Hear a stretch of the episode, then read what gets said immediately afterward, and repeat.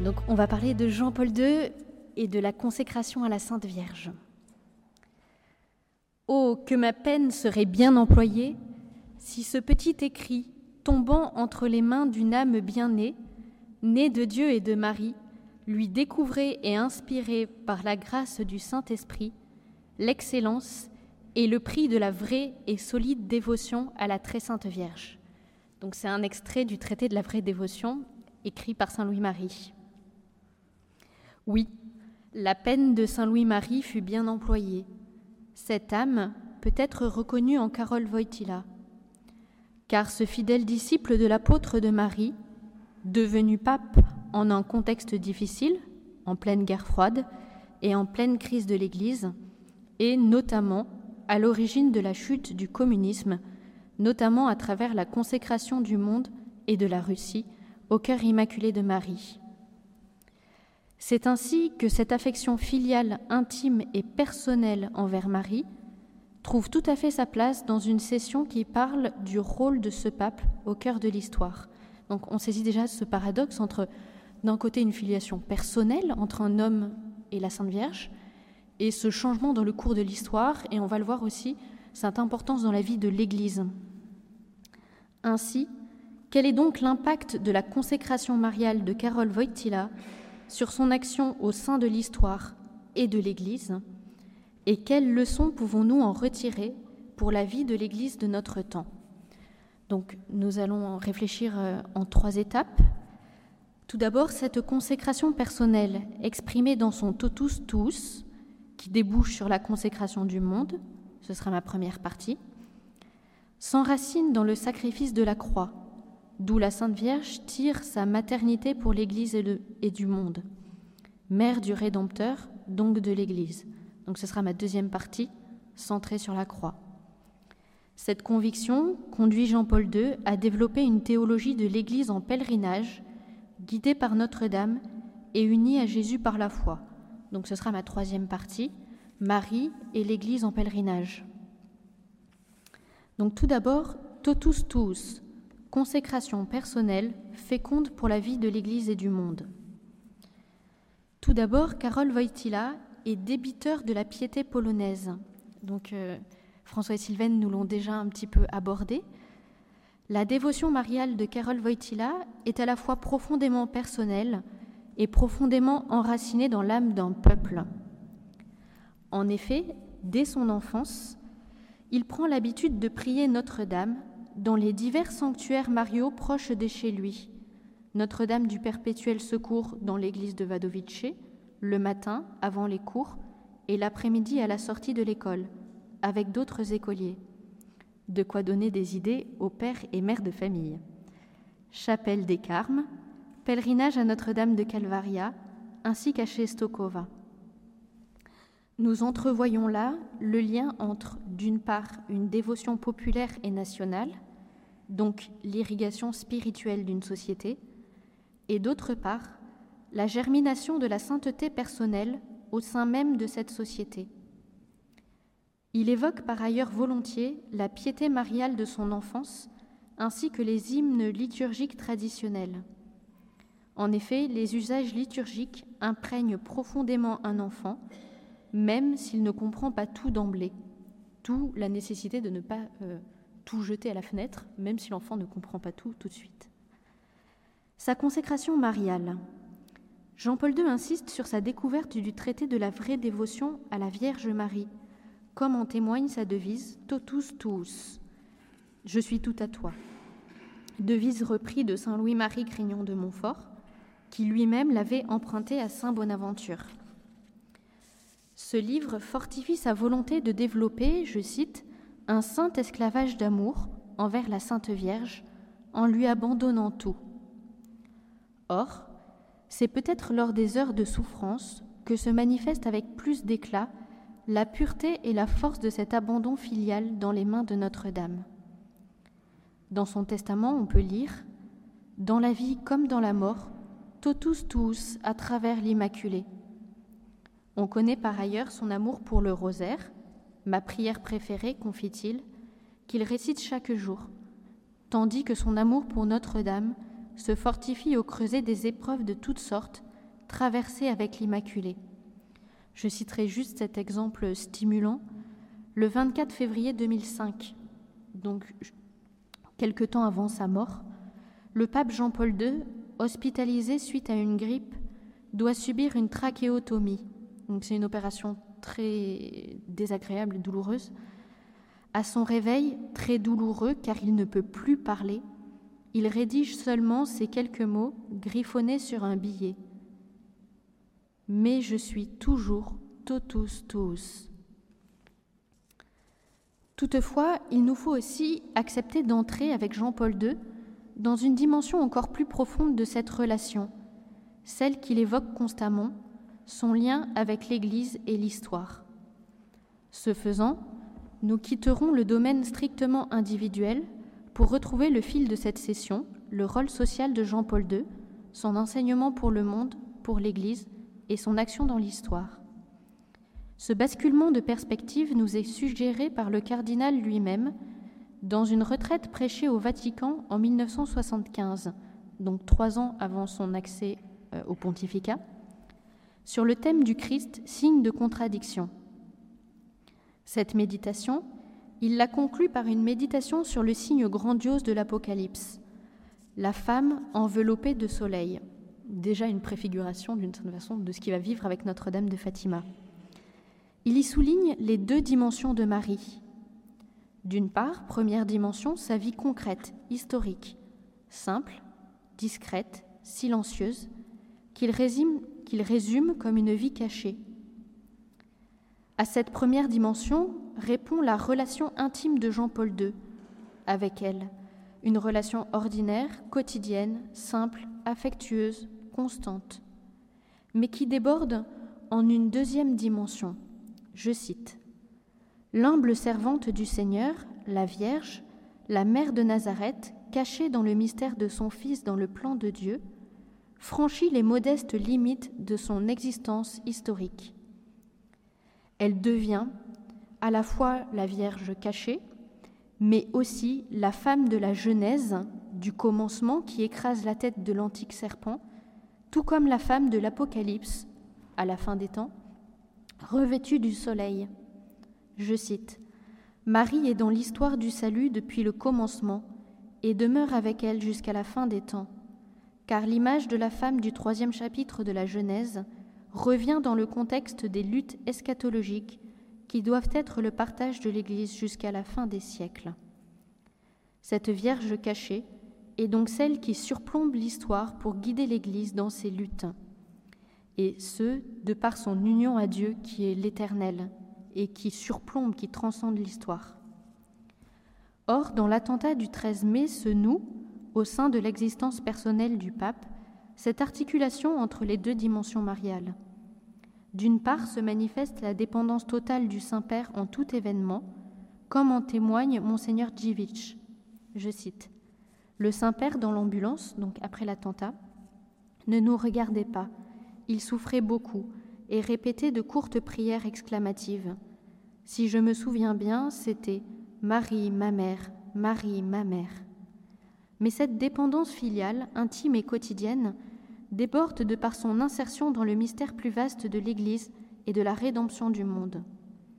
En redécouvrant sous un jour nouveau le message de Fatima et en découvrant son troisième secret, le pape s'est reconnu dans l'évêque vêtu de blanc qui, au milieu des persécutions, aurait dû, selon le secret, tomber sous les coups de feu. On sait comment Jean-Paul II interpréta sa survie miraculeuse. Je cite Une main a tiré, une autre a guidé la balle. André Frossard s'étonne. Il est extraordinaire que la balle n'ait détruit dans sa course aucun des organes essentiels. Il a fallu qu'elle suive à travers l'organisme un trajet improbable.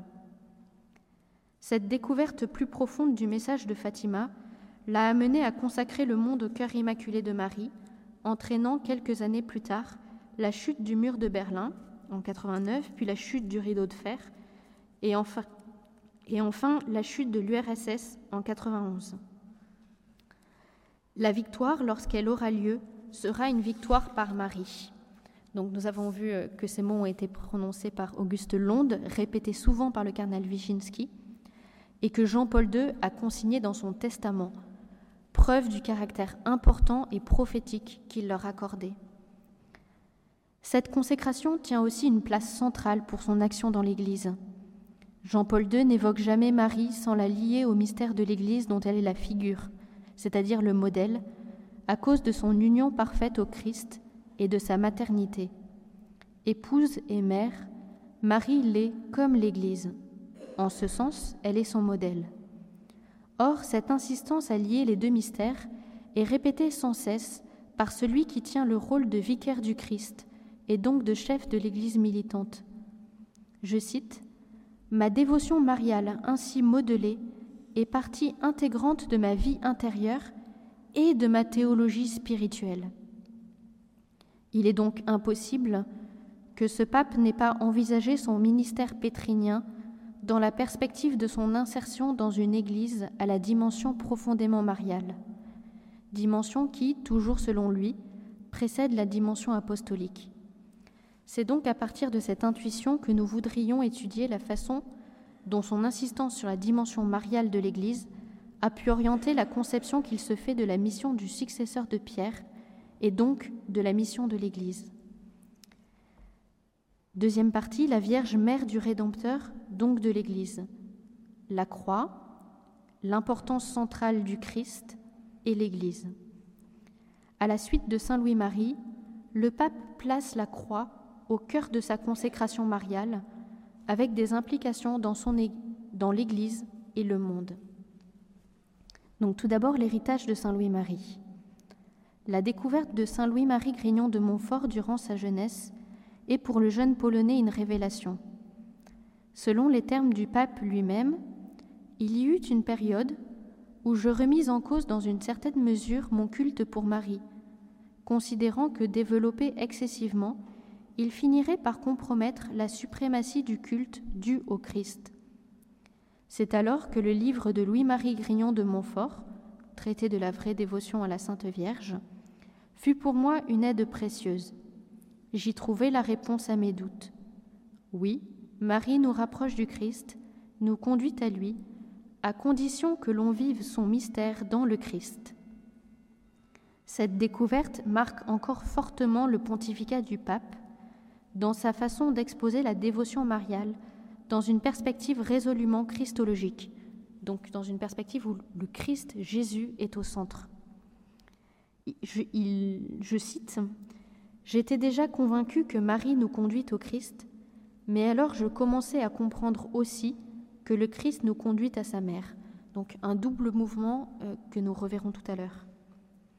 Sa consécration mariale place donc Jésus au centre, ce qui se manifeste par la place centrale non seulement de l'incarnation, mais aussi de la croix dans sa dévotion mariale. Cette relation directe que le pape noue entre dévotion mariale et testament de Jésus sur la croix, le Voici ta mère de Jésus crucifié, est omniprésente dans son œuvre.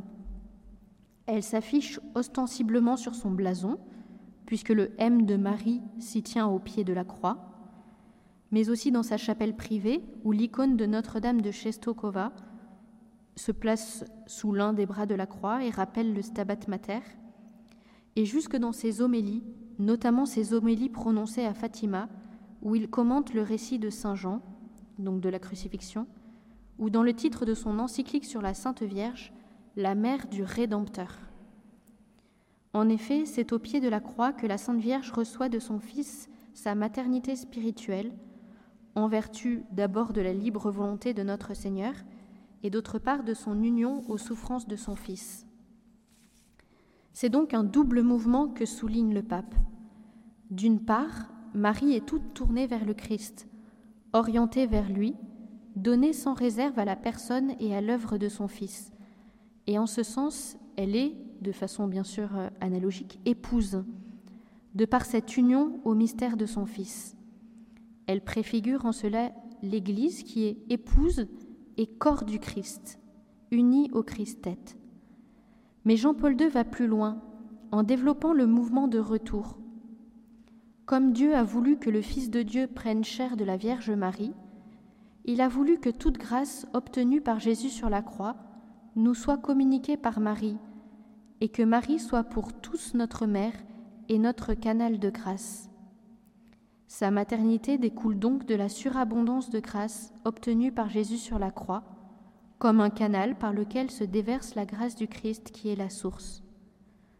Par son union à son, Fils crucifié, elle a collaboré en dépendance avec lui à l'enfantement des âmes. D'une certaine façon, on peut dire que, à la suite du Concile Vatican II, sans proclamer solennellement le titre de corédemptrice, auquel Jean-Paul II préfère celui de mère du Rédempteur, le pape polonais en a exposé les fondements théologiques. Non seulement Marie nous indique son Fils, auquel elle est intimement unie, premier mouvement, son Fils lui-même nous donne sa mère, deuxième mouvement, ce que Benoît XVI avait résumé d'une façon euh, très claire et lumineuse en disant tout nous est venu par Jésus, même Marie, et tout nous est venu par Marie, même Jésus. Et je cite Jean-Paul II, Plus ma vie intérieure a été, centrée sur le mystère de la rédemption, donc de la croix, plus l'abandon à Marie m'est apparu comme le meilleur moyen de participer avec fruit et efficacité à cette réalité pour y puiser et en partager avec les autres les richesses inexprimables.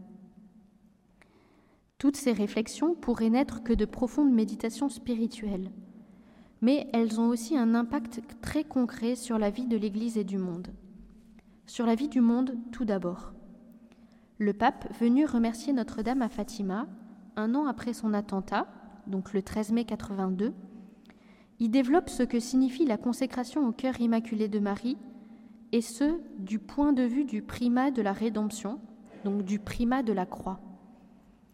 Se confier au cœur immaculé de Marie signifie pour le pape s'approcher toujours plus du cœur transpercé de son Fils sur la croix. Cela est capital, car dans un monde qui s'éloigne de plus en plus de son Créateur et Sauveur, la consécration rappelle et vivifie non seulement la nécessité de la conversion et de la pénitence, mais la nécessité du retour vers Dieu qui s'accomplit par la croix. Le Saint-Père rappelle que consacrer quelque chose signifie le mettre à part, le rendre saint. Or, Jean-Paul II rappelle que c'est par la croix que s'est manifestée la sainteté de Dieu. La consécration signifie offrir chaque homme, chaque nation et toute l'humanité pour se tenir le plus près possible de la source de la rédemption. Ce primat de la croix est fondamental aussi dans la vie de l'Église.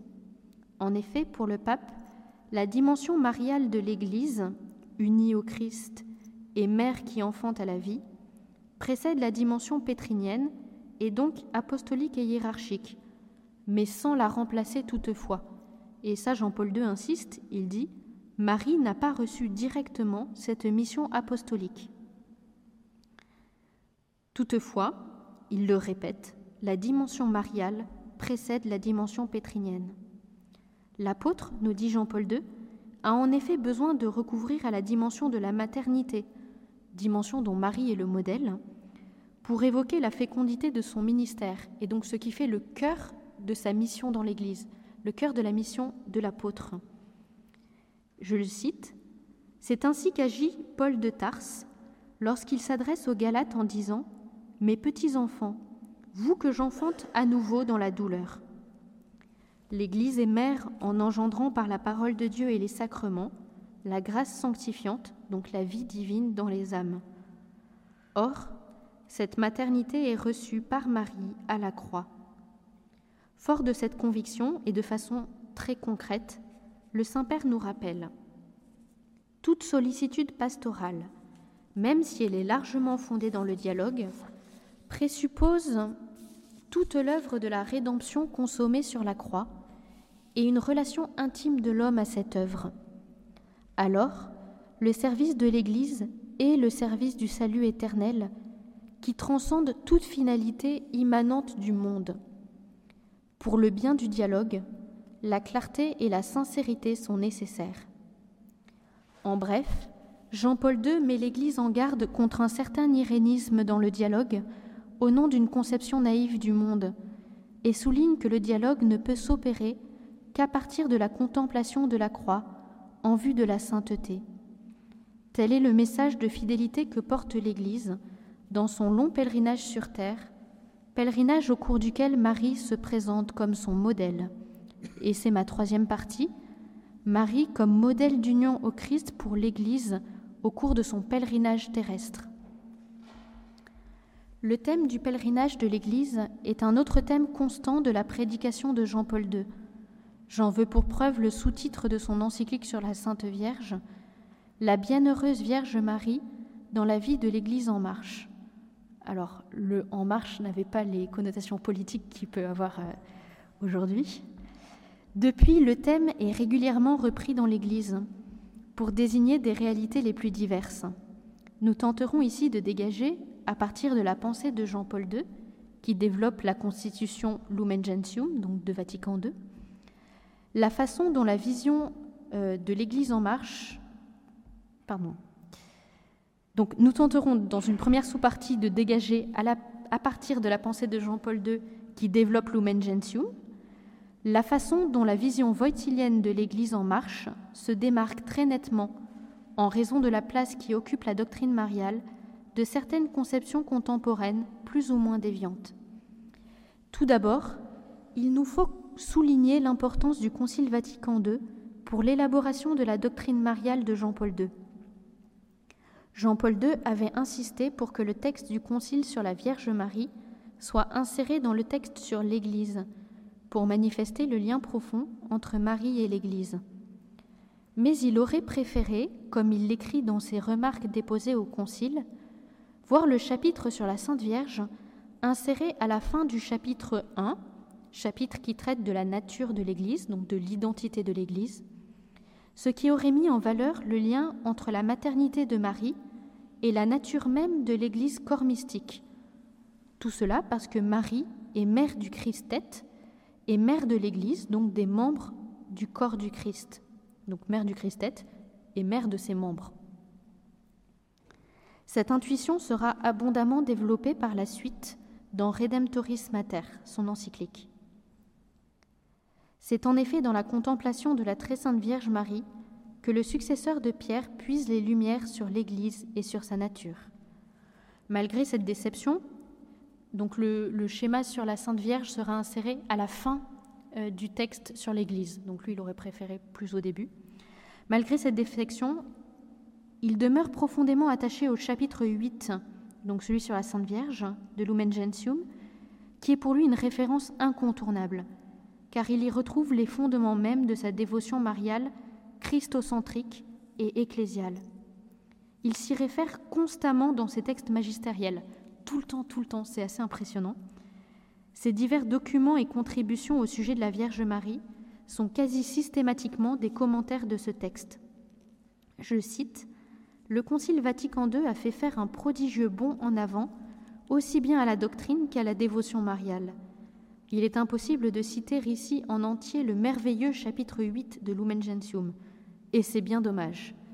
Lorsque je participais au Concile, et là je souligne cette dernière phrase, j'ai pleinement reconnu mon expérience personnelle dans la substance de ce chapitre. Or, le cœur de cette constitution, et par la suite de l'œuvre de Jean-Paul II, porte sur la contemplation du pèlerinage de la foi de Notre-Dame, figure du cheminement de l'Église. Cette marche de l'Église que développe le pape n'est pas, en effet, un cheminement sans but, sans origine et surtout sans itinéraire, comme une course au progrès. L'Église est là pour donner Dieu, marcher vers Dieu. Pour cela, qui mieux que Notre-Dame pourrait la guider dans ce pèlerinage qu'elle-même a parcouru? De même que le cardinal Wojtyla avait évoqué dans sa retraite de 75 au Vatican les deux dimensions de la Sainte Vierge, donc la dimension de la vie historique et cachée, et celle de la femme de la Genèse et de l'Apocalypse qui surplombe l'histoire tout en dirigeant ses luttes, le pape place aussi la Vierge Marie à l'origine et au terme de l'Église comme un but et un modèle. Origine et terme de l'Église, Marie en est aussi l'itinéraire. Je cite L'Église marche et va à la rencontre du Seigneur qui vient. Mais sur ce chemin, et je tiens à le faire remarquer d'emblée, elle progresse en suivant l'itinéraire accompli par la Vierge Marie, qui avança dans son pèlerinage de foi, gardant fidèlement l'union avec son Fils jusqu'à la croix. Voici souligné le pèlerinage de la foi de la Sainte Vierge, une notion sur laquelle il revient sans cesse. En effet, au cœur de la fidélité que l'Église doit au Christ se trouve la foi. C'est un thème important, et je dirais même capital, de la doctrine mariale de Jean-Paul II, qui a longtemps travaillé ce sujet puisqu'il a rédigé une thèse sur la foi chez Saint Jean de la Croix. Or, au cœur de ce travail, Carole Wojtyla tente d'unir deux aspects de la foi. D'une part, l'aspect de connaissance mystique, ça veut dire l'adhésion, l'union à Jésus intime, existentielle, et d'autre part la foi comme un donné, un contenu révélé, un ensemble de vérités à croire. Or, pour lui, la Sainte Vierge est le lieu privilégié où il admire l'unité de ces deux aspects de la foi. Au numéro 43 de son encyclique Redemptoris Mater, il montre qu'en elle s'articulent profondément ces deux dimensions. D'une part, Marie enseigne à l'Église à garder la foi donnée au Christ, l'expression est de lui, garder la foi donnée au Christ, c'est-à-dire la fidélité de l'épouse, la réponse d'amour et l'adhésion du cœur. Et le pape en profite pour un vibrant appel à retrouver la valeur même du célibat consacré, manifestation visible de cette fidélité et de cette union exclusive. Mais dans le même mouvement, Marie enseigne à garder, je cite encore, la foi reçue du Christ, c'est-à-dire la fidélité au mystère qu'elle conservait et méditait dans son cœur comme témoin de la vie du Christ. Et le pape le souligne à propos de la Pentecôte. Je cite Le premier noyau des apôtres, qui savaient bien que Jésus était le Fils de Marie et qu'elle était sa mère, et qu'elle était depuis le moment de la conception et de la naissance un témoin unique du mystère de Jésus, de ce mystère qui s'était dévoilé et confirmé sous leurs yeux par la croix et la résurrection. Elle est donc gardienne de la doctrine et de la fidélité sur Jésus. Ceci est capital dans un contexte où l'on tend habilement à dissocier doctrine et pastorale, vie spirituelle et fidélité au dépôt révélé, en privilégiant pastorale, vie intérieure et adhésion personnelle, au détriment de ce que l'on considère comme la rigidité d'une doctrine. Mais, de fait, la doctrine n'est plus rigide si on se rappelle qu'elle est le support de la fidélité à la vérité du contact avec Jésus et par lui avec Dieu, qui, pour le pape polonais, révèle seul pleinement la vérité sur l'homme. La prédication mariale de Jean-Paul II nous remet devant le primat de la contemplation et de la croix. En effet, lorsque cette étape vient à manquer en matière théologique et pastorale, le risque est grand de tenter de s'accommoder d'une Église qui ne serait plus que la projection de nous-mêmes, une Église qui ferait passer les sciences humaines avant le dépôt révélé et le dialogue avant la croix. Combien d'heures à genoux devant le Saint-Sacrement ne faut-il pas pour se laisser renseigner?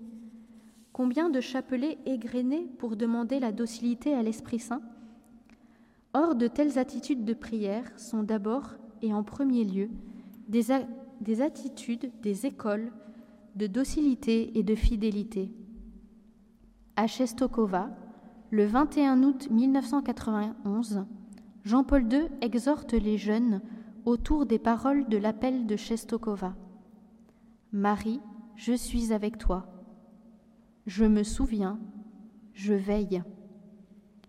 Or, ce même pape qui se souvient et qui veille s'est vu devenir le prophète qui conduisit l'Église au seuil du troisième millénaire. La fidélité à Dieu reste première, la nouveauté viendra par surcroît et comme par surabondance. Concluons.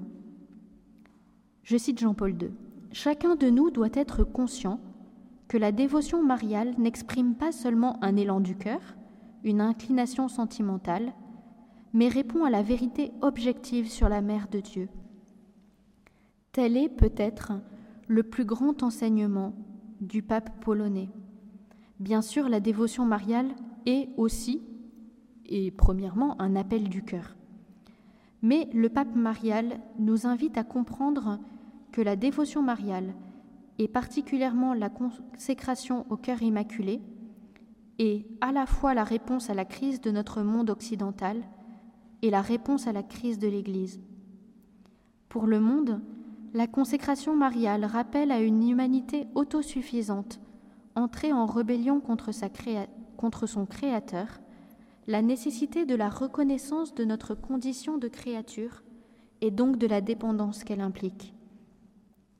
Pour l'Église, elle rappelle la primauté de la grâce de Dieu sur les moyens humains. Nous voyons là la profonde cohérence du fait que la Sainte Vierge ait promis la victoire par son cœur immaculé. Parce que Jean-Paul II lui a tout abandonné, elle a pu faire par lui de grandes choses. Prions pour qu'à la suite de Jean-Paul II se lèvent beaucoup d'autres apôtres des derniers temps, décrits par Saint Louis-Marie. Ils porteront sur leurs épaules l'étendard ensanglanté de la croix, le crucifix dans la main droite et le chapelet dans la gauche.